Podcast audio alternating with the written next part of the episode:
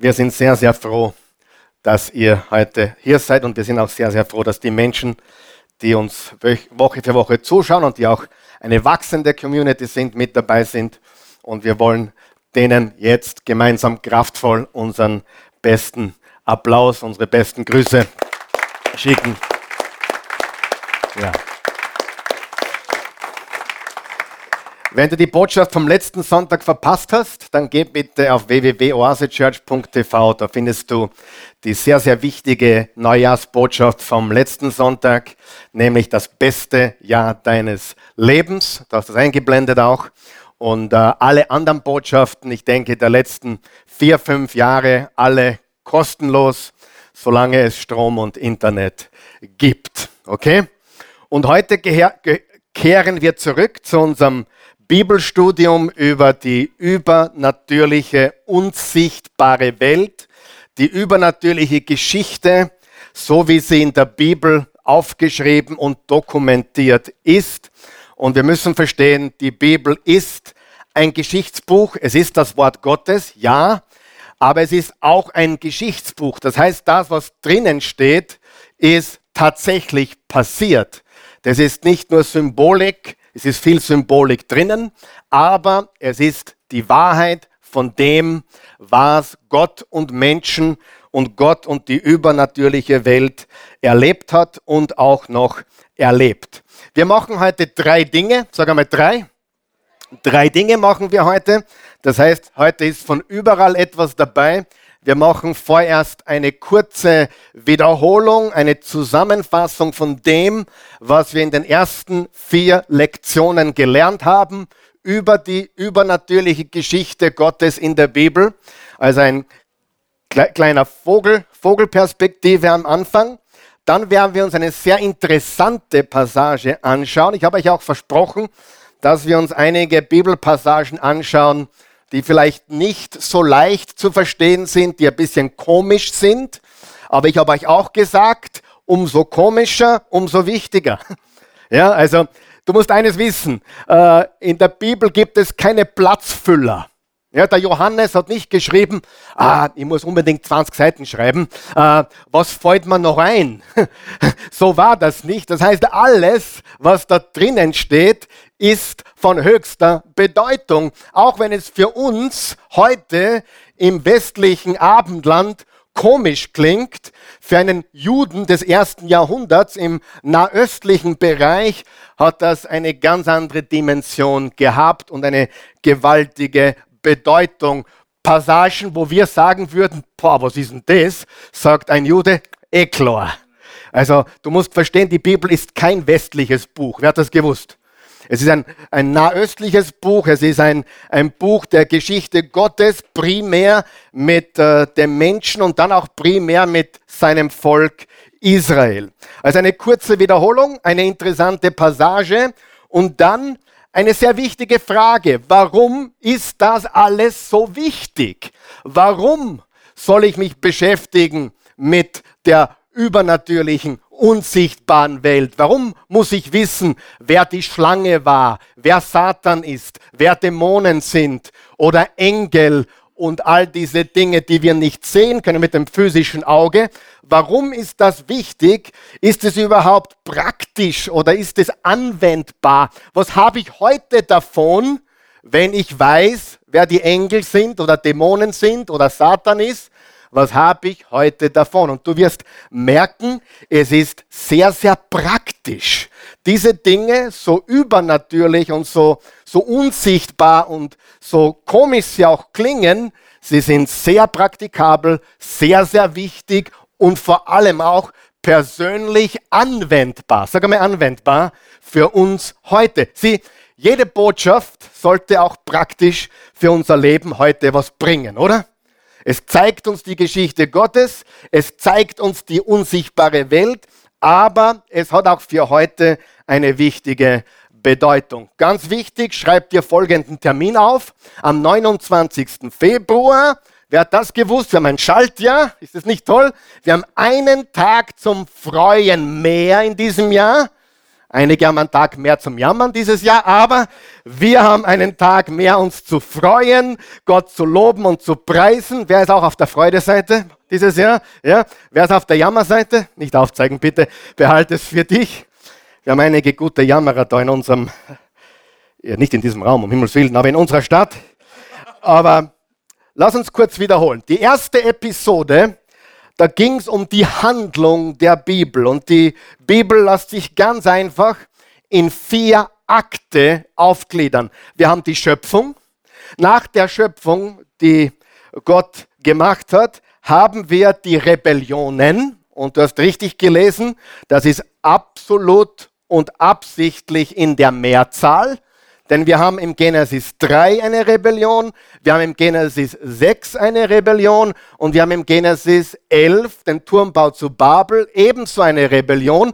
Wir haben in der ersten Rebellion den Tod, da ist der Mensch gestorben, also entfremdet von Gott, getrennt von Gott. In der zweiten Rebellion haben wir die Beschleunigung des Bösen, alles wurde immer schneller und böser und schneller böser. Und dann im Genesis 11 haben wir den Turmbau zu Babel, wo der Mensch sein eigenes Reich, sein eigenes Ego, sein eigenes Reich aufbauen wollte. Und Gott hat damals die Menschen zerstreut in alle möglichen Richtungen. Und da sind die Nationen der Erde entstanden. Okay? Ganz wichtig. 29. Februar, 8.45 Uhr. Wir fangen sehr früh an, weil wir haben viel zu reden an diesem Tag. 29. Februar, 8.45 Uhr, Open End, haben wir das Seminar Supernatural und da werden wir über all die Dinge, die wir in dieser Serie nicht gesprochen haben, zum Beispiel auch Dämonen, wo die herkommen und was Engel heute tun und was für Bedeutung sie haben und so weiter, werden wir da besprechen. Details werden noch folgen, aber notiert ihr mal den Termin, der ist sehr, sehr wichtig. Nach den Rebellionen haben wir König Jesus und sein Reich und dann haben wir die neue Schöpfung. Also Jesus kam auf die Erde, um sein Reich aufzubauen und letztendlich, das letztendliche Ziel ist, das Paradies wiederherzustellen. Im Offenbarung 21 steht einen neuen Himmel und eine neue Erde die Schöpfung, die Rebellionen, Jesus kommt und baut sein Reich, sein Reich komme, das Reich Gottes ist nahe herbeigekommen, hat er immer wieder gesagt. Und letztendlich unsere Zukunft ist nicht irgendwo auf einer Wolke, wo wir Harfe spielen. Und wir, uns werden auch keine Flügel wachsen. Und wenn ein Baby oder Kind stirbt, wird es nicht zu einem Engel, hast du das gewusst, sondern unsere Zukunft ist regieren und herrschen mit Jesus auf einer neuen Erde und in einem neuen Himmel. Okay? Das wird spannend. Also, wenn ich so die, die normalen Bilder vom Himmel, die so gängig sind, mir anschaue, ich sage da ganz ehrlich, das wäre mir zu langweilig. Das wäre mir zu fad, wenn das wirklich so ist, dass der Karl Michael irgendwo auf der Wolke da sitzen muss und dann seine Harfe spielen muss. Das geht gar nicht. Ja? Ich, wer braucht auch Action? Ja? Aber wer von euch weiß, wir haben vieles verkehrt. Übrigens, ich, das Einzige, was ich noch über Engel sagen möchte heute ist, sie haben keine Flügel, es ist eine menschliche Erfindung, sie sind keine Babys mit einem dicken Bauch oder sonst irgendetwas. Sie sind übernatürliche Geschöpfe und sie treten auch von Zeit zu Zeit in Menschengestalt auf. Im Hebräer 13, Vers 2 steht, dass etliche von uns bereits Engel bewirtet haben, ohne es zu wissen. Ich meine, wenn ich einem Wesen begehe, begegne und nicht weiß oder keinen Unterschied kennt zu einem Menschen, dann muss ein Engel, wenn er hier auf der Erde tätig ist, auch in Menschengestalt erscheinen. Diese Details wollen wir natürlich auch sehr genau anschauen. In der zweiten Episode haben wir dann vier Fragen und vier Antworten gehabt. Was wollte Gott auf Erden? Was war seine Intention? Eine irdische Familie für immer in Gemeinschaft mit ihm. Warum hat Gott uns gemacht? Gott braucht dich nicht, sehr wichtig. Gott wollte dich und er will dich auch immer noch. Dann haben wir die Frage beantwortet, was war Eden? Und Eden bedeutet Wonne. Das Gegenteil von Eden ist Babel oder Babylon und bedeutet Verwirrung oder Wirrwarr. Und dann haben wir über das Ebenbild Gottes gesprochen. Was oder wer ist das Ebenbild Gottes? Der Mensch. In der dritten Episode haben wir über Gott und Söhne äh, gesprochen und da haben wir uns die übernatürliche Welt Gottes angeschaut und wir haben festgehalten, es gibt übernatürliche Kinder Gottes. Zu, de, zu der gehören die ganzen Geisteswesen und Engelwesen dazu. Und bevor Gott uns Menschen in seinem Bild schuf, hatte er bereits eine Familie. Das heißt, wir haben im geistlichen Bereich haben wir Gott, den Allmächtigen, Jahwe, dann haben wir Gottes Söhne und dann haben wir Engel. Und jetzt passt bitte ganz gut auf. In unserer Welt heute ist es genauso. Wer steht an der Spitze? Gott. Was kommt dann? Söhne und Töchter Gottes. Wer ist es? Wir, du und ich, wir, die wir an Christus glauben, sind Söhne und Töchter Gottes. Und darunter, sag einmal darunter, sind die Engel. Im Hebräer 1 steht, die Engel sind da, um den Erlösten zu dienen. Sieh, Gott hat nicht seinen Sohn geschickt für die Engel, Gott hat seinen Sohn geschickt für uns Menschen und Engel sind real und sie dienen uns. Nur mit einem ganz wichtigen Zusatz. Es ist uns verboten, Engel zu suchen. Hast du das verstanden? Und das sieht man in Österreich und Deutschland weit verbreitet, wo Menschen, die es nicht besser wissen, einen Erzengel Gabriel oder Michael oder wie immer dieser Engel heißt, irgendwie suchen, verehren, anbeten. Das ist ausgeschlossen. Das dürfen wir nicht tun. Sie dienen uns, sie stehen uns zur Seite. Aber der einzige Weg, den wir zu Gott suchen, wie heißt sein Name? Jesus. Er ist der Mittler, er ist die Brücke, er ist der Weg, er ist die Wahrheit, er ist das Licht, er ist die Hoffnung, nicht dein Erzengel. Und nicht dein Schutzengel. Amen. Hast du einen Schutzengel? Ich hoffe es. Aber darüber werden wir auch noch sprechen. Ja? Aber ganz wichtig, die Engelswelt ist nicht vom Menschen anzubeten. Da gibt es ein, äh, ein Geschehnis in Offenbarung, wo Johannes, der die Offenbarung geschrieben hat, einem Engel gegenübersteht und er, er ist versucht, dieses gewaltige Wesen anzubeten. Was hat der Engel zu ihm gesagt? Stopp, stopp. Ich bin ein Geschöpf. Ich bin ein Engel. Wir beten alleine den einen wahren und lebendigen Gott an. Amen. Darf ich dir einen großen Tipp geben? Äh, weil, und ich sage das deutlich, weil wir auch viele Zuschauer haben, die auf der Suche sind und auch viele hier sehr verwirrt sind, was die Engelswelt und die geistliche Welt äh, betrifft. Trenn dich vom Universum und beginne den Schöpfer des Universums anzubeten. Hat mich jeder gehört? Das ist sehr modern im westlichen Europa. Ich habe es beim Universum bestellt. Ja, oder Karma. Das, was du ausschickst, kommt zurück. Das findest du nicht in der Bibel. Du findest Saat und Ernte. Wer von euch weiß, manchmal schickt man Gutes raus und es kommt was Schlechtes zurück. Manchmal bist du liebevoll zu jemand und der ist ganz, ganz unliebevoll zu dir. Karma funktioniert nicht immer. Das ist nicht ein Gesetz. Aber wer von euch weiß, wenn wir Gott dienen, dann werden wir letztendlich auch die Ernte bekommen, ganz am Schluss, die uns gebührt und die, die uns gehört.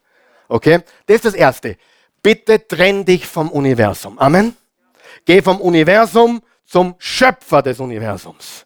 Das ist das Erste. Zweitens, trenn dich von jeglicher Suche nach Engel oder Himmelskörper und beginne den anzubeten, der sie gemacht hat.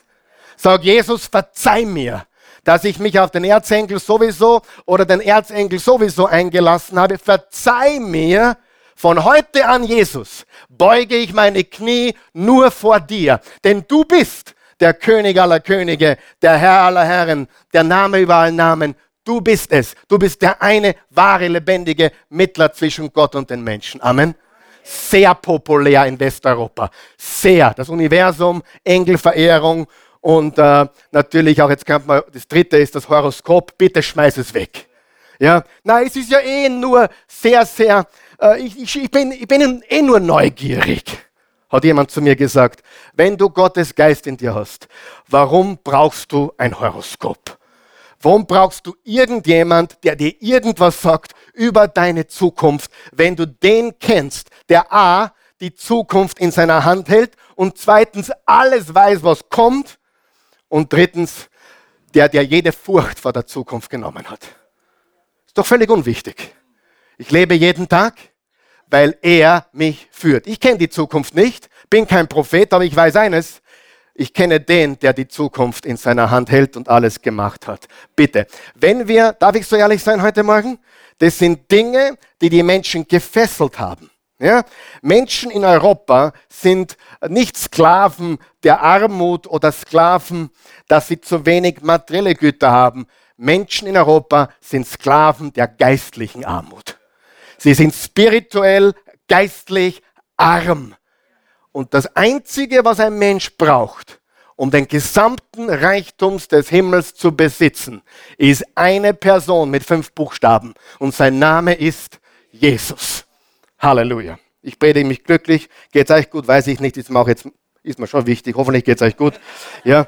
Aber Jahwe, Gott der Bibel, hat eine geistliche Familie gemacht, bevor es uns Menschen gab. Das haben wir ausführlich behandelt. Und es gibt auch Engel, aber es gibt auch geistliche Wesen, die sind keine Engel. Wir haben über Seraphim und Cherubim äh, bum, bim, gesprochen und solche Dinge. Bum, ja. Also es gibt zwei Parallelwelten, eine himmlische und eine irdische. Und die Episode 4 war die letzte Botschaft. Wer war die Schlange? Wir haben festgehalten, das war keine normale Schlange, das war keine Schlange, wie du sie im Tiergarten findest, äh, sondern es war ein übernatürlicher Rebell und nicht nur eine Schlange. Und da steigen wir heute ein. Das Resultat der ersten Rebellion war und ist der Tod. Das ist passiert im Genesis 3. Der Tod heißt nicht, dass Adam und Eva plötzlich tot umgefallen sind, sondern der Tod beschreibt eine Trennung, sagen wir Trennung, eine Trennung zwischen dem Geschöpf und seinem Schöpfer. Eine Trennung. Hast du schon mal jemanden ge gehört oder du hast selber gesagt, der ist für mich gestorben? Wer hat das schon mal gehört? So muss man sich das vorstellen. Wir waren geistlich tot. Wir waren getrennt und sind es ohne Jesus Christus, getrennt von unserem Schöpfer. Und das ist passiert. Und natürlich hat der Messias, Jesus, das wieder rückgängig gemacht und äh, uns Leben gegeben. Wer den Sohn hat, hat das Leben. Wer den Sohn nicht hat, hat das Leben nicht. Das heißt, der Tod kam und Jesus kam, um sein Reich wieder zu, zurückzuholen, uns zu erlösen. Und im Römer 5, Vers 12 steht, durch einen einzigen Menschen ist die Sünde in die Welt gekommen und durch die Sünde der Tod. Auf diese Weise ist der Tod zu allen Menschen hingekommen und deshalb haben auch alle gesündigt. Die Bibel sagt durch einen Menschen, das beschreibt natürlich die ersten Menschen, Adam und Eva. Adam übrigens heißt Mensch. Ja? Und Adama heißt so viel wie von der Erde. Das heißt, der erste Mensch wurde von der Erde geschaffen. Natürlich äh, sehen wir auch die Geschichte von der Eva, aber Adam hat seine Verantwortung nicht wahrgenommen und hat seine Frau nicht beschützt. Schlimmer, schlimmer Kerl gewesen, der Adam. Aber Gott sei Dank haben wir auch gelesen, dass durch ähm, durch die, die, die Eva dann später auch ein, ein weiterer Sohn geboren worden ist, Seth. Und das ist die Linie, die uns zu Jesus, dem Messias, führt. Das heißt, wir haben im Genesis 3, ich habe eine Liste für euch vorbereitet, die steht nicht auf der Outline. Wir haben die Entfremdung von Gott. Wir haben die Menschheit ist nicht zu Hause bei Gott. Also wir, der Mensch, der ohne Christus lebt, ist nicht zu Hause. Tod und Sterblichkeit kamen in diese Welt. Die Bibel sagt, die Schlangenfigur wurde auf die Erde geworfen. Sie gehört jetzt zur Unterwelt. Und er ist dieser, dieser, dieses Wesen, der Herr der Toten und des Todes. Das heißt, alles stirbt. Wir haben einen Verfall und eine Verwüstung. Wer von euch sieht das in der Welt heute? Ganz ehrlich. Du siehst einen Verfall, eine Verwüstung und Wüste pass auf, warum kommt es immer wieder vor in der Bibel? Die Wüste. Wo hat Jesus angefangen? In der Wüste. Warum Wüste? Wüste ist das Gegenteil von Paradies.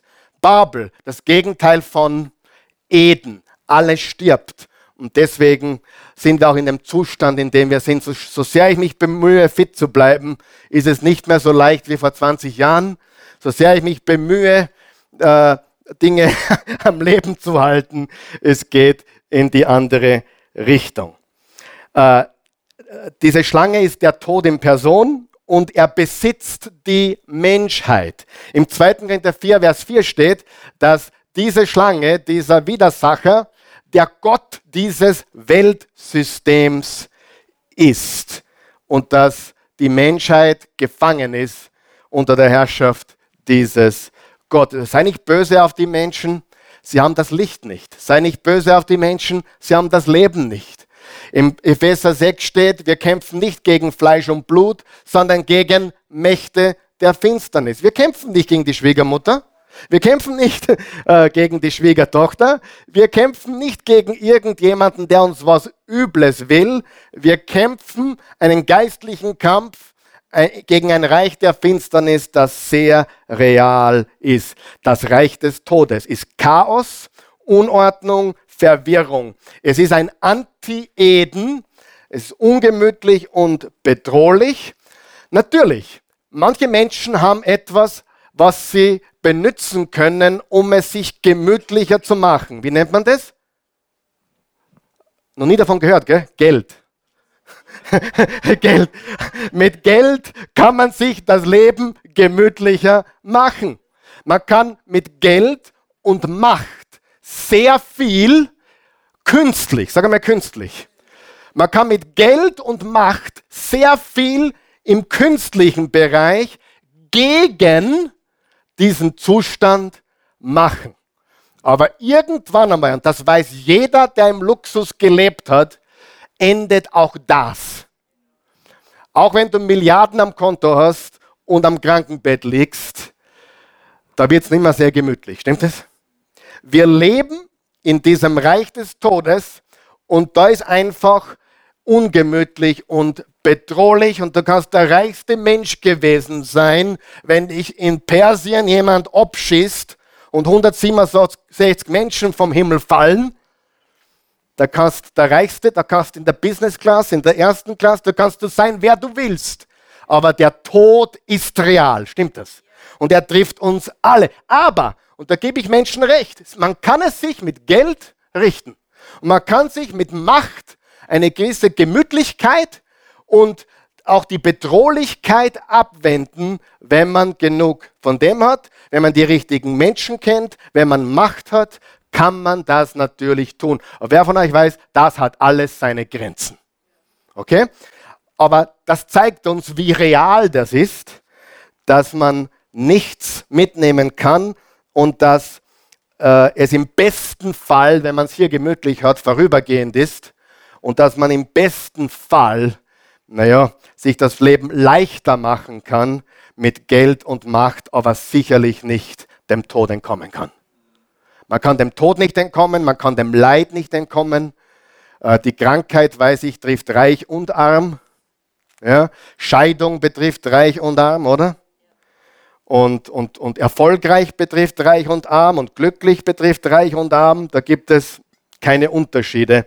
Das Leben ist gezeichnet vom Sündenfall, den wir in der Bibel sehen. So, und jetzt kommen wir dazu, dass Jesus kam, um das Ganze rückgängig zu machen. Jesus wird getauft und du kannst es lesen im Matthäus, im Markus, im Lukas, Matthäus 4, Markus 1, Lukas 4. Jesus wird getauft und dann wird er in die Wüste geschickt. Wenn du genau liest, kannst du lesen, dass der Geist Gottes Jesus in die Wüste geschickt hat. Nicht der Teufel hat ihn in die Wüste geschickt, der Geist Gottes hat ihn in die Wüste geschickt. Wer war auch schon in der, in der Wüste in seinem Leben? Ja? Kann es drei Möglichkeiten geben.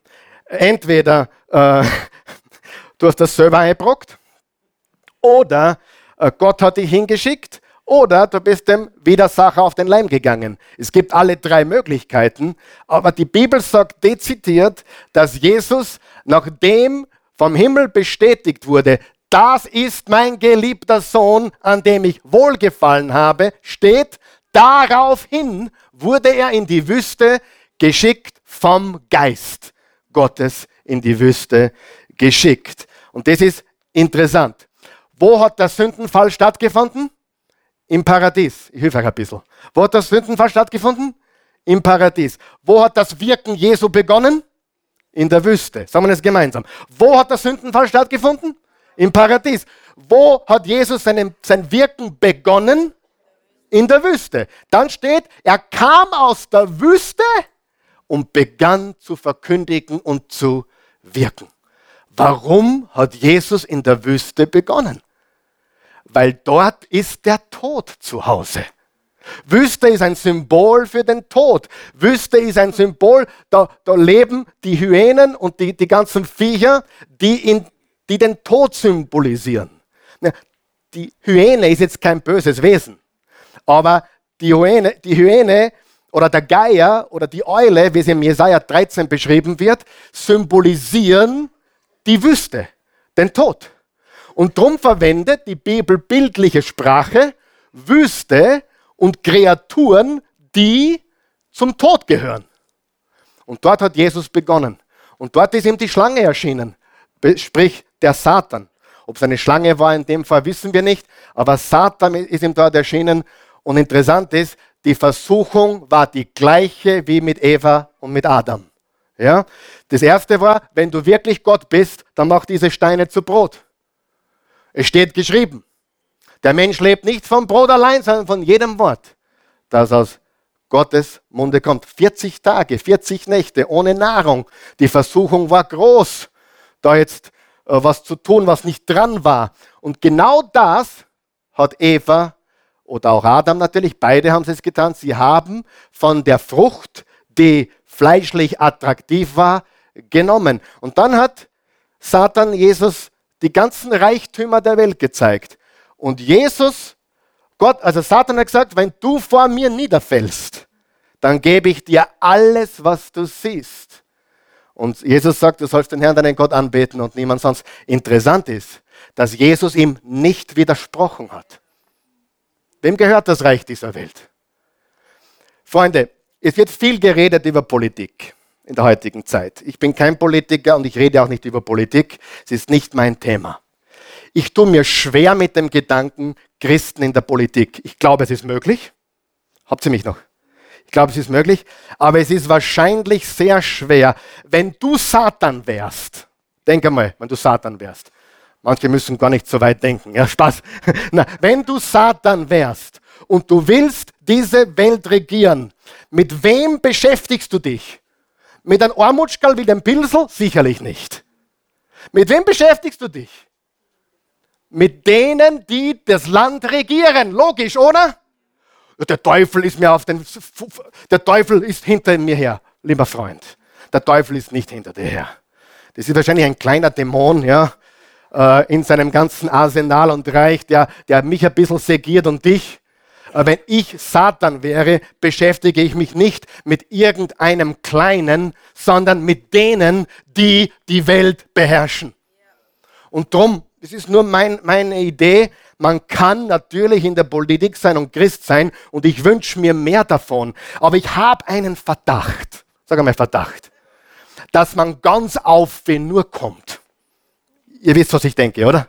Dass man ganz auf wen nur kommt, wenn man auch im Sinne des Herrschers dieser Welt regieren will. Habe ich jetzt gesagt, dass es noch nie einen Präsidenten gibt, der Christ war? Nein, ich bin überzeugt, dass es welche gibt und auch gegeben hat. Aber ich denke, es ist ungleich schwerer und die werden auch ungleich mehr beschossen normalerweise für ihren Glauben. Aber grundsätzlich, denke mal, wenn du der Herrscher der Finsternis bist, mit wem setzt du dich auseinander? Ja, ich habe mir die Zehe angehaut, das war der Teufel. Nein. Du hast nicht aufgepasst, ja? Oder, verstehst du? Nein, nein. Du, wenn du Satan wärst, beschäftigst du dich mit denen, die die Welt steuern. Macht Sinn, oder? So, und das ist, was passiert. Ich kann dir das ganz ehrlich sagen, das ist, was passiert. Nicht nur in der Politik, auch in der Wirtschaft. Überall auf dem Globus sind Menschen und Mächte an der Macht, die das Reich der Finsternis propagieren. Und sehr oft erscheinen sie wie ein Engel des Lichts.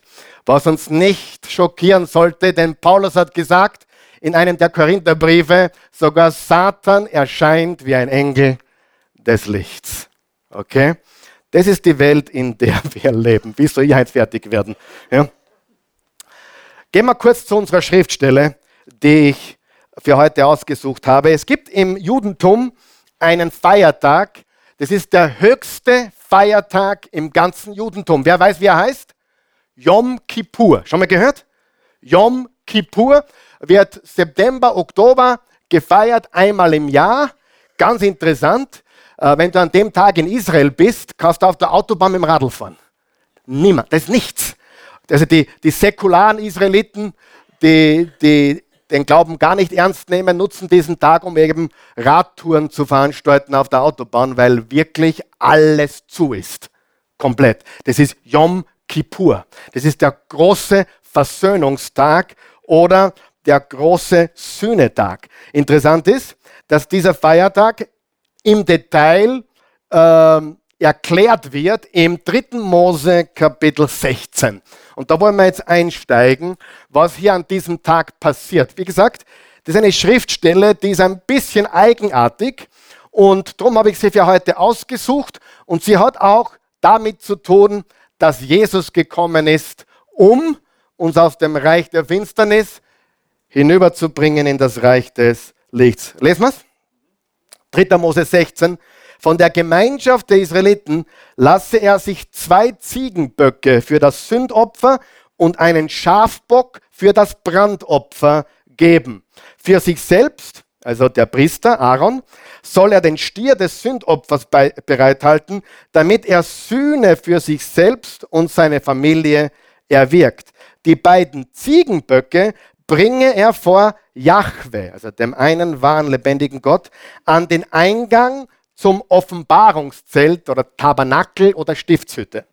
Dann soll er das Los entscheiden lassen, welcher Bock für Jahwe und welcher für Azazel bestimmt ist. Und wer zum Himmel ist Azazel? Danke für die Frage, ich komme gleich dazu. Aber zwei Böcke, einer für Jahwe und einer für Azazel. Vers 9. Den Ziegenbock, auf den das Los für Jahwe gefallen ist, soll Aaron als Sündopfer schlachten. Frage, wer ist unser Sündopfer? Im Neuen Testament. Wer ist unser Sündopfer? Jesus.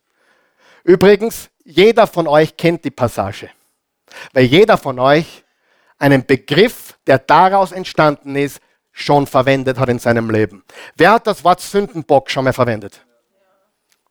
Willst wissen, wo das herkommt? Bingo! Diese Passage, mit der kannst du dann bei einer Millionenshow gewinnen vielleicht, ja, wenn diese Frage kommt. Das weiß kaum jemand, aber der Sündenbock, der Sündenbock, die Definition kommt von dieser Passage. Ist Jesus unser Sündenbock? Meiner ist er ganz sicher. Was heißt es?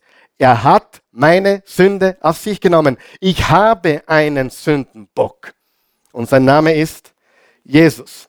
Vers 10. Der Ziegenbock, auf den das Los für Asazel gefallen ist, soll lebend vor Jahwe gestellt werden, vor Gott, damit man über ihm die Sühnehandlung vollziehe und ihn dann für Asazel in die Wüste treibe.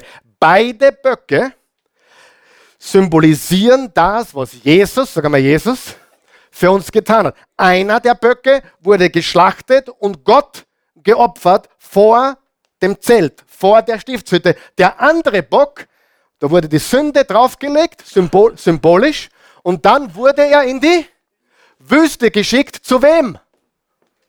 Azazel. Sag einmal Azazel. Das brauchst irgendwann einmal, hundertprozentig. Azazel. Interessant ist, Azazel bedeutet eine teuflische Macht. Lesen wir weiter. Vers 21. Er stützte beide Hände auf den Kopf dieses Ziegenbocks und bekenne über ihm alle Schuld der Israeliten und all ihre Vergehen, mit denen sich sich schuldig gemacht haben. Er soll sie auf den Kopf des Bocks legen und ihn dann durch einen bereitstehenden Mann in die Wüste schaffen lassen, damit der Ziegenbock all ihre Schuld mit sich in die Öde, was ist Öde? Wüste, trägt. Dann schicke er den Bock in die Wüste. Ganz langsam, damit es jeder versteht. Versöhnungstag, Yom Kippur, der höchste Feiertag im Judentum. Wird heute noch gefeiert. Für uns Christen ist klar, das ist ein Bild von dem, was Jesus für uns getan hat. Jeder mit mir. Ganz klar. So, der eine Bock wurde geopfert vor dem Zelt, wurde Gott geopfert zur Vergebung der Sünden. Der zweite Bock, symbolisch wurde das, die, die Sünden der Menschen transferiert, sag einmal transferiert, und in die Wüste geschickt. Was ist am Kreuz passiert? Am Kreuz wurde deine Sünden und meine Sünden auf Jesus transferiert. Das ist passiert. Das ist ein Schattenbild von dem, was Jesus getan hat. Cool, oder? Nein, natürlich, der Sündenbock, warum zwei? Danke für die Frage. Zum einen, beide Böcke symbolisieren, was Jesus getan hat. Das ist nur, sind zwei Bilder. Der eine, logisch, der wurde geopfert, so wie Jesus vor Gott, oder? Logisch.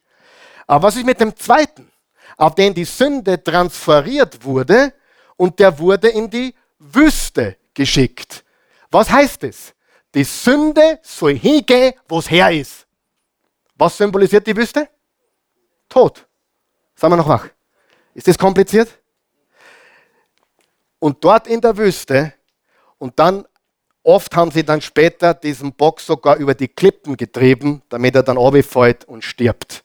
Also er wurde in die Wüste getrieben und so weit getrieben, bis er irgendwo im Berg runterfällt und stirbt. Das haben die Juden getan, tun sie vielleicht heute noch, aber das ist die Symbolik hier. Und Azazel bedeutet eine teuflische Macht. Ich lese euch vor, was die Fußnote zu meiner neuen evangelistischen Übersetzung sagt. Azazel könnte ein Eigenname für eine teuflische Macht sein, sodass die Sünden symbolisch zu ihrem eigentlichen Urheber zurückgeschickt wurden. Die Septuaginta, das ist die lateinische Übersetzung der Tora des Alten Testaments, der hebräischen Bibel, deutet den Begriff, der nur hier vorkommt, als Ziegenbock der Vertreibung.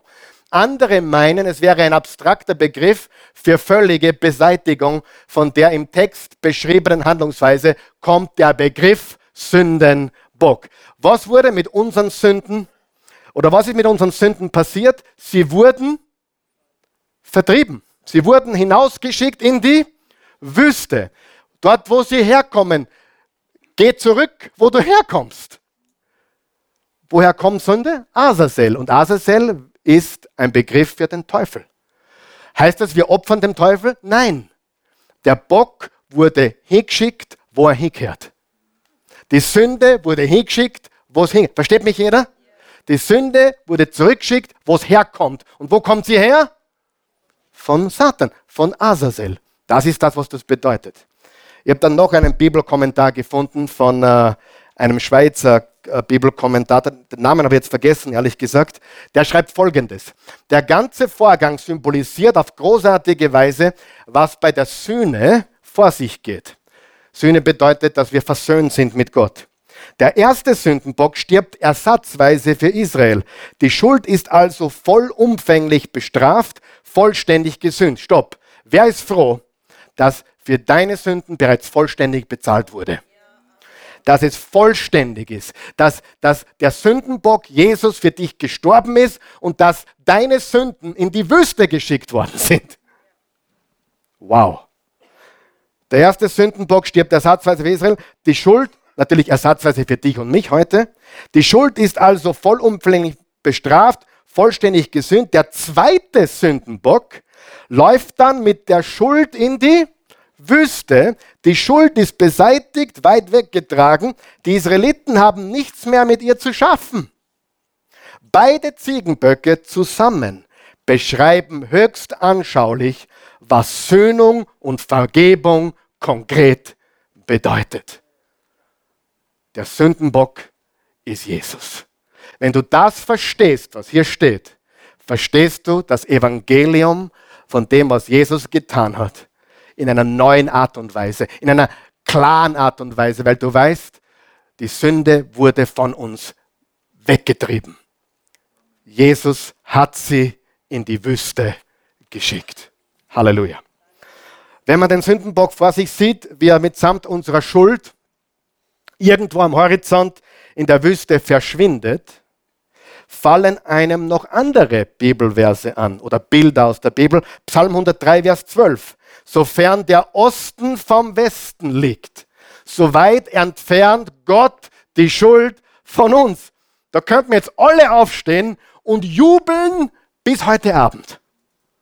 Sofern der Osten vom Westen liegt, so weit entfernt Gott die Schuld von uns. Wenn du sündigst, was macht Gott? Er ist enttäuscht, er ist fertig, oder? Wenn du sündigst. Come on. Erstens einmal, enttäuschen kannst du nur jemanden, der nicht damit gerechnet hat. Und zweitens einmal hat Gott schon alle Vorbereitungen getroffen, für diese Sünde zu sühnen. Amen. Das ist das Evangelium. Du sagst, das ist aber sehr einfach. Ja, ist es eh. Hast du was anderes erwartet? Warum machen wir das Evangelium kompliziert? Der Sündenbock wurde für uns geopfert und dann wurde ein zweiter Sündenbock noch in die Wüste geschickt, um unsere Sünden so weit wegzutragen, dass sie nicht mehr relevant sind für uns. Das ist Yom Kippur. Das ist der große Versöhnungstag. Und der Höhepunkt und die Erfüllung davon ist Jesus am Kreuz von Golgotha, als die ganze Schuld der Menschheit auf ihn transferiert wurde. Micha 7, Vers 19 sagt, du wirst mit uns Erbarmen haben, um alle unsere Schuld wegzuschaffen. Du wirst sie in das Meer werfen, dort wo es am tiefsten ist. Was ist der tiefste Punkt im Meer auf der Erde? Der Marianengraben vielleicht? Oder noch irgendein anderer, keine Ahnung. 12.000 12 Meter Tiefe, 12 Kilometer tief. Da kommst du nicht runter, oder? Du nicht. Ich auch nicht. Und die Bibel sagt, er hat unsere Sünden in das tiefste Meer geworfen. Übrigens zurück zum vorigen Vers. Er hat unsere Sünden von uns entfernt, soweit der Osten vom Westen ist. Hat irgendjemand eine Ahnung, warum Gott nicht gesagt hat, soweit der Süden vom Norden ist? Hat jemand eine Ahnung? Wie weit? Sie, es gibt nur einen Südpol und einen Nordpol. Umgekehrt. Südpol und Nordpol. Gibt es einen Westpol? Gibt es einen Ostpol? Natürlich nicht. Das heißt, die Entfernung von Süden bis Osten, ah, bis Nor Norden ist messbar. Ungefähr 20.000 Kilometer, richtig? Erdumfang 40.000 Kilometer, vom Norden nach Süden sind 20.000 Kilometer. In dem Moment, wo man oben drüber geht, gehst du Richtung Süden. Und in dem, wo du unten drüber gehst, gehst du Richtung Norden. Wie lange muss man gehen oder fahren oder fliegen, dass man in den Westen kommt? Bis in alle Ewigkeit. Und wie weit hat Gott unsere Sünden von sich entfernt? Bis in alle Ewigkeit. Er erinnert sich nie wieder daran. Und wenn du das nicht glaubst oder verstehst, hast du das Evangelium noch nicht ergriffen. Das Evangelium ist gute Nachricht, eine bessere Nachricht, als du dir vorstellen kannst. Und er hat unsere Sünden ins tiefste Meer geworfen, bildlich gesehen natürlich, und entfernt, soweit der Osten vom Westen ist. Okay. Jetzt haben wir zwei Teile schon abgehandelt. Jetzt muss ich mich ganz sputen. Was war der erste Teil? Wir haben eine Zusammenfassung gemacht von dem, was wir bis jetzt gelernt haben. Ist jeder klar heute? Ja. Habe ich jemanden verwirrt? Nein, niemanden verwirrt. Nicht einmal Werner habe ich verwirrt. Nein, ist nur Spaß, mein Freund. Ja, habe ich dich verwirrt? Gut.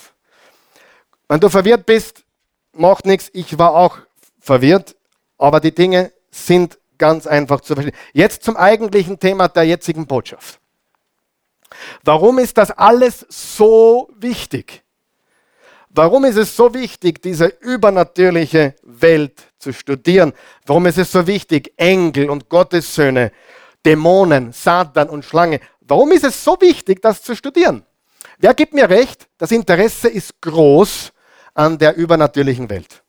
Wir haben schon erläutert, Engel, ja, Superheroes, ja, äh, Hollywood-Filme. Das Problem ist meistens sehr unbiblisch. Obwohl, manchmal probieren sie sogar biblisch zu sein und sind auch noch weit weg davon, aber meistens sehr unbiblisch. In Fernsehen, in Filmen. Frage, verkauft es sich gut? Verkauft sich diese, diese Aliens und Superheroes und Engel und verkauft sich das gut?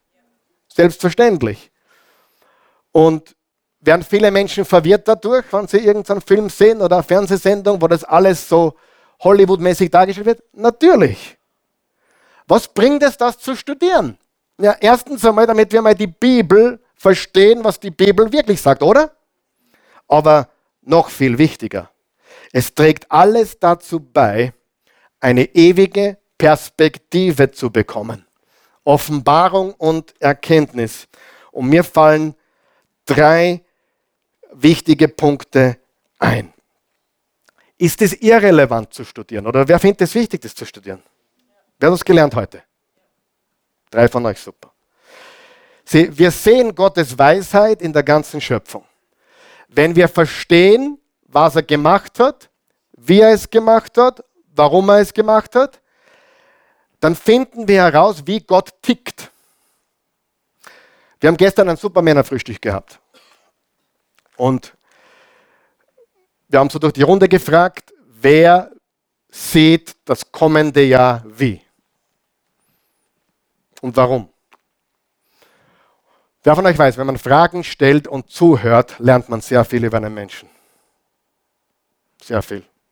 Fragen stellen und Mund halten.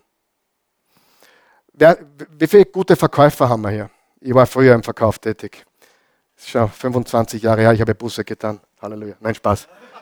Nein, Spaß. Verkauf ist ein, Verkauf ist ein, ein wichtiger Teil unserer, unserer äh, Geschäftswelt. Verkauf, ohne Verkauf passiert nichts. Ohne Verkauf hätte die Sekretärin keinen Job. Richtig? Aber was tut ein guter Verkäufer? Eindrucken, oder? Nein, ein guter Verkäufer stellt gute Fragen. Stimmt es? Und hört zu. Es gibt ein Gesetz im Verkauf. Wer zuerst spricht, verliert. Hör zu. Sag nichts. Hör dem Menschen zu. Und wie wissen wir, wie Gott tickt? Indem wir die richtigen Fragen stellen. Und das Erste, was wir sehen, ist Folgendes. Wie Gott uns sieht. Wie sieht Gott uns? Er sieht uns als Bildträger Gottes. Im 1. Mose 1, Vers 26 bis 27 steht, dann sagte Gott, jetzt wollen wir Menschen machen, unser Ebenbild, das uns ähnlich ist. Er soll über die ganze Erde verfügen, über die Tiere im Meer, am Himmel und auf der Erde.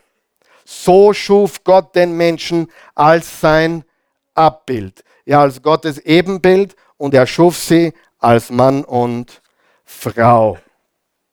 Sieh, die geistliche Welt ist unsere Vorlage, um unsere Beziehung mit Gott zu verstehen. Jetzt pass auf, da steht, jetzt wollen wir Menschen machen. Wer ist wir? Wer ist wir? Wer ist wir? Mit wem spricht Gott hier? Natürlich, wir haben Gott Vater, Gott Sohn und Gott Heiliger Geist, richtig? Aber ich glaube auch darüber hinaus waren auch die Gottessöhne anwesend. Wen hat er vor wem hat er vor der Schöpfung gemacht? Die Gottessöhne, die Engelswelt, richtig? Waren die vielleicht dabei? Wahrscheinlich. Jetzt wollen wir Menschen machen. Aber dann steht, so schuf Gott. Oben, jetzt ganz wichtig, oben steht, jetzt wollen wir. Wir ist was? Mehrzahl. Sagen wir Mehrzahl. Und dann steht, und dann schuf Gott. Und Gott ist Einzahl. Plural und Singular. Warum tut Gott das? Frage. Warum hat Gott uns den Auftrag gegeben, zu missionieren? Warum hat Gott uns den Auftrag gegeben, die Botschaft vom Kreuz und von Jesus zu verkündigen. Manche sagen evangelisieren dazu, manche sagen missionieren dazu, manche sagen Jesus teilen dazu. Warum hat Gott gesagt, ich gebe euch diesen Auftrag? Warum? Braucht er uns? Na. Könnte Gott so sagen und alles wäre erledigt? Hier ist ein ganz wichtiger Punkt. Gott bezieht seine Kinder mit ein. Amen. Sagen wir das gemeinsam. Gott bezieht seine Kinder mit ein. Und wenn Gott sagt, jetzt wollen wir Menschen machen, redet er natürlich unter sich, aber mit der geistlichen, bereits da, die, die Welt, die bereits da ist, mit seiner geistlichen Familie. Und dann schafft er. Ich gebe euch ein Beispiel. Neulich habe ich zu meinen, vorgestern waren meine Kinder alle beisammen mit Enkelkind. Und ich habe gesagt, wollen wir was bestellen? Ich habe keinen Bock zum Kochen gehabt. Wie viele Männer haben Mitleid mit mir? Ja. Ich habe gesagt, jetzt wollen, ich habe in die Runde gefragt, wollen wir was bestellen? Sagen wir es gemeinsam. Wollen wir? Wer hat dann Bestellung bezahlt? Ich. Verstehst du? Ich habe meine Familie mit einbezogen, aber wer hat es dann gemacht? Und Gott hat die Welt erschaffen, dann hat er die geistlichen Wesen erschaffen und dann hat er eine Idee gehabt, ich mache das noch einmal, aber diesmal auf der Erde mit Menschen. Und dann hat er gesagt, Runde, wollen wir? Und alle haben gesagt, gute Idee. Und dann hat er gesagt, yes. Versteht ihr, was ich sage? Gott sagt, lass uns die Welt gewinnen für Christus. Er braucht uns nicht, aber er bezieht uns mit ein. Er weiß ja sowieso, wer, wann, wie sein Leben Jesus gibt. Und trotzdem sagt er, ich möchte, dass meine Kinder im Familienbusiness mitarbeiten. Ich liebe Partnerschaft, ich liebe Familie, ich liebe Kinder. Der Papa kann viel allein machen, aber es ist schöner mit den Kindern, richtig? Und das ist das gesamte Bild der Bibel. Gott braucht keine Familie, aber er wollte eine. Er braucht keine Businesspartner, aber er wollte welche. Er braucht keine Partner, aber er hat gesagt, ich will partnern mit meinen geistlichen Kindern und ich will partnern mit meinen menschlichen Kindern. Er ist unser Partner. Gott liebt Familie, Gott liebt Family Business, Gott liebt Partnerschaft. Er braucht uns nicht und trotzdem sagt er, lasst uns machen. Versteht ihr, was ich sage? Gut, ich hoffe, ihr seid wach. Gut, ganz geschwind noch. Also erstens, wir lernen wie Gott uns sieht. Wie sieht er uns? Als Bildträger Gottes. Zweitens, wo Gott uns haben will. Zu Hause bei ihm. Wir werden erinnert, wir werden erinnert, das ist nicht unser Zuhause. Wir sind Kinder Gottes. Er wollte eine Familie. Er will uns bei sich haben. Er will uns bei sich haben. Ich, ich freue mich, wenn meine Kinder bei mir sind. Wer freut sich auch? Es gibt im hohen Alter nichts Schöneres. Spaß. Es gibt nichts Schöneres, als wenn die Kinder freiwillig kommen. Richtig? Freiwillig. Ehrlich, ich genieße heute das Vater und Großvater sein mehr als je zuvor. Warum? Meine Kinder können sich aussuchen, was sie mit zu tun haben wollen oder nicht. Und es ist schön, wenn sie es wollen. Er will uns bei sich haben. Und wir sind seine Bildträger, das heißt, er hat uns diese Rolle verordnet und wir wollen so leben, dass wir seine Bildträger sind. Zweiter Punkt, er will uns zu Hause bei sich haben. Natürlich, der Fall brachte die Störung und Jesus hat uns zurückgeholt. Lesen wir 1. Petrus 1. Ihr wisst ja, dass ihr nicht mit vergänglichen Dingen wie Silber oder Gold aus den aus dem sinnlosen Leben freigekauft worden seid, das ihr von euren Vorfahren übernommen hattet, sondern mit dem kostbaren Blut eines reinen, makellosen Opferlammes, dem Blut von Christus. Schon bevor er unsere, unsere Welt gab, ist er zu diesem Opfer ausgesucht worden, aber erst jetzt am Ende der Zeiten ist er in Erscheinung getreten, euretwegen. die seinetwegen an Gott glauben, denn Gott hat ihn aus den Toten auferweckt und ihm Herrlichkeit verliehen, damit euer Glaube zugleich Hoffnung ist. Was wollte Gott? Dass wir zu Hause bei ihm sind. Wenn wir getrennt von ihm sind, sind wir nicht zu Hause. Dein, dein Nachbar, der neben dir wohnt und von Gott nichts wissen will, he's not at home. Der ist nicht zu Hause. Versteht ihr? Wo ist zu Hause? Dort, wo der Vater ist. Wo ist zu Hause?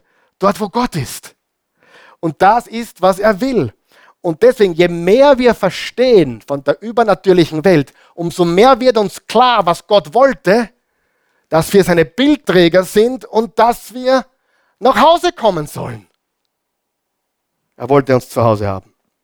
Und drittens, lesen wir noch Epheser 1, da steht, Gelobt sei Gott, der Vater unseres Herrn Jesus Christus, der uns durch ihn mit dem ganzen geistlichen Segen aus der Himmelswelt beschenkt hat. Denn in Christus hat er uns schon vor Gründung der Welt erwählt, einmal heilig und tadellos vor ihm zu stehen. Und aus Liebe hat er uns schon damals dazu bestimmt, durch Jesus Christus seine Kinder zu werden. Das war sein eigener gnädiger Wille. Was ist sein eigener gnädiger Wille? Dass wir Kinder Gottes werden, dass wir nach Hause kommen. Zu Hause ist wo? Beim Vater. Zu Hause ist wo? Bei Gott. Und drittens, was hat Gott für uns geplant? Ewige Herrschaft mit Christus. Wie gesagt, der Himmel ist nicht langweilig. Der Himmel wird noch viel intensiver von den guten Dingen, die wir manchmal hier erleben können. Familie, Freude, Frieden. Ich glaube, Farben in einem ganz anderen Ausmaß und Intensität. Also alles, was gut und vollkommen ist, nur intensiver. Eine ewige Herrschaft. Was lernen wir aus dem ganzen Studium? Welchen Status wir haben, welchen Sinn wir haben und welcher Endziel es für uns gibt. Das ist das, was wir lernen. Und ihr seid sehr ruhig heute. Hat jemand was gelernt heute? Ja. Und ich glaube von ganzem Herzen, dass wenn du dich beschäftigst mit diesen Dingen und verstehst, was Gottes Plan ist, dann wirst du mit Freude leben und im Frieden leben und trotz allen Dingen Hoffnung haben. Halleluja. Lass uns aufstehen, bitte. Vater im Himmel, wir danken dir. Wir loben und preisen dich heute Morgen. Du bist gut, du bist gnädig. Du bist treu, du bist gerecht. Du bist die Liebe. Und du hast uns einen Sündenbock geschickt in diese Welt, der für uns die Sünden übernimmt, auf dem unsere Sünden transferiert werden. Und du hast diesen Sündenbock, der Jesus ist, für uns am Kreuz sterben und verbluten lassen, für all unsere Schuld. Und du hast unsere Sünden, unsere Vergehen, unsere Schuld in die Wüste geschickt. Weit weg. Dort, wo sie hingehören. Zum Tod. Weit, weit weg. Und Gott wirst uns verheißen, dass wenn wir glauben, dann machst du uns gerecht, du sprichst uns gerecht, du machst uns heilig vor dir. Du denkst nicht an unsere Sünden, du entfernst sie von uns, soweit der Osten vom Westen ist. Und du wirfst sie in die tiefsten Stellen des Meeres. Du entfernst unsere Sünden von uns, wenn wir dir vertrauen. Wenn du hier bist heute Morgen oder zusiehst, mit dabei bist in irgendeiner Form und du weißt, du bist in der Wüste, du weißt, du bist getrennt von Gott, du hast keine persönliche Beziehung zu einem liebenden Vater. Du bist getrennt von ihm, du bist entfremdet von ihm nennen wir es beim Namen, du bist geistlich tot. Du hast andere Götter oder keine Götter oder keinen Gott. Aber du hast sicherlich nicht den einen wahren und lebendigen Gott. Die Bibel sagt deutlich, klar und einfach. Jeder Mensch, der an diesen Sündenbock glaubt und glaubt, dass er die Sünden für, für mich getragen hat, wer das glaubt, der ist frei von Schuld. Der wird freigesprochen. Komplett freigesprochen von aller Schuld und Sünde. Und der kommt von der Wüste zurück ins Leben, ins Paradies, zu Jesus. Jesus ist unser Paradies. Jesus ist unser Leben.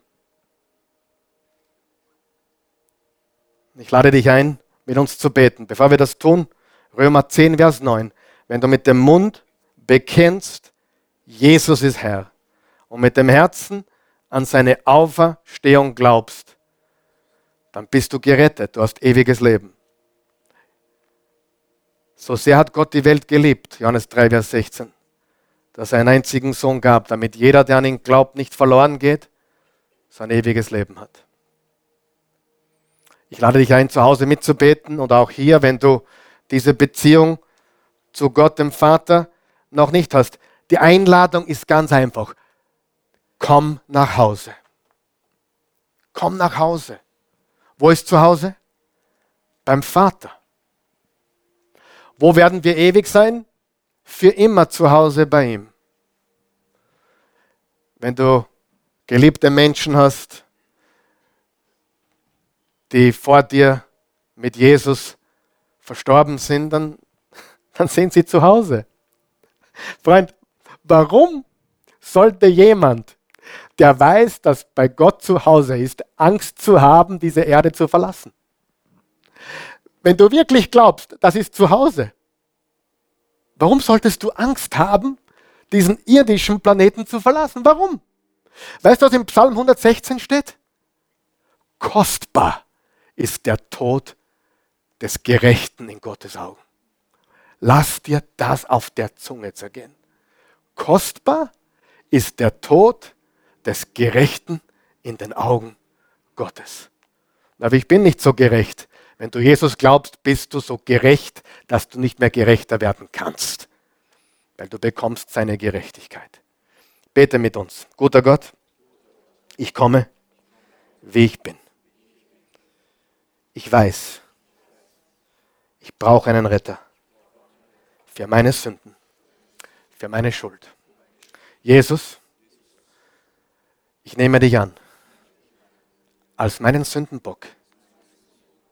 Ich glaube, dass das bereits passiert ist.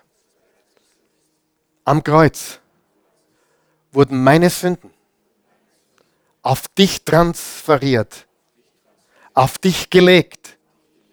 Und jetzt, durch meinen Glauben an dich und das, was du getan hast, wird das für mich zur Realität. Für immer. Nichts und niemand kann mich von deiner Liebe trennen. Jesus, ich gehöre dir, mein Herr und mein Gott. Ich glaube, du lebst. Lebe jetzt in mir. In Jesu Namen. Amen. Wenn du hier bist und weißt, dass das stimmt und real ist und du, du möchtest wirklich auch mit einer ewigen Perspektive leben. Nicht mehr deine Zeit vergeuden oder verplempern, sondern du möchtest mit dieser ewigen Perspektive leben als Bildträger Gottes. Was heißt das? Du bist, du bist Jesus für die Menschen. Wenn du wohin kommst, kommst du als Repräsentant Jesu. Du kommst als Repräsentant Gottes, bist sein Bildträger. Und du kannst Menschen helfen, nach Hause zu kommen. Du kannst Menschen helfen,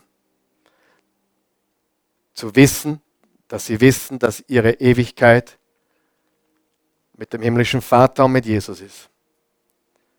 Ich möchte dich wirklich ermutigen, dass du ein wirklicher Jesus-Nachfolger wirst und versuchst mit deinem Leben Menschen in Gottes Reich zu bringen. Denn das ist alles, was zählt in letzter Instanz. Gott, wir loben dich und preisen dich. Hilf uns, dir alle Ehre zu geben als Bildträger und hilf uns, mit deiner Liebe zu leben für die Menschen. In Jesu Namen. Amen.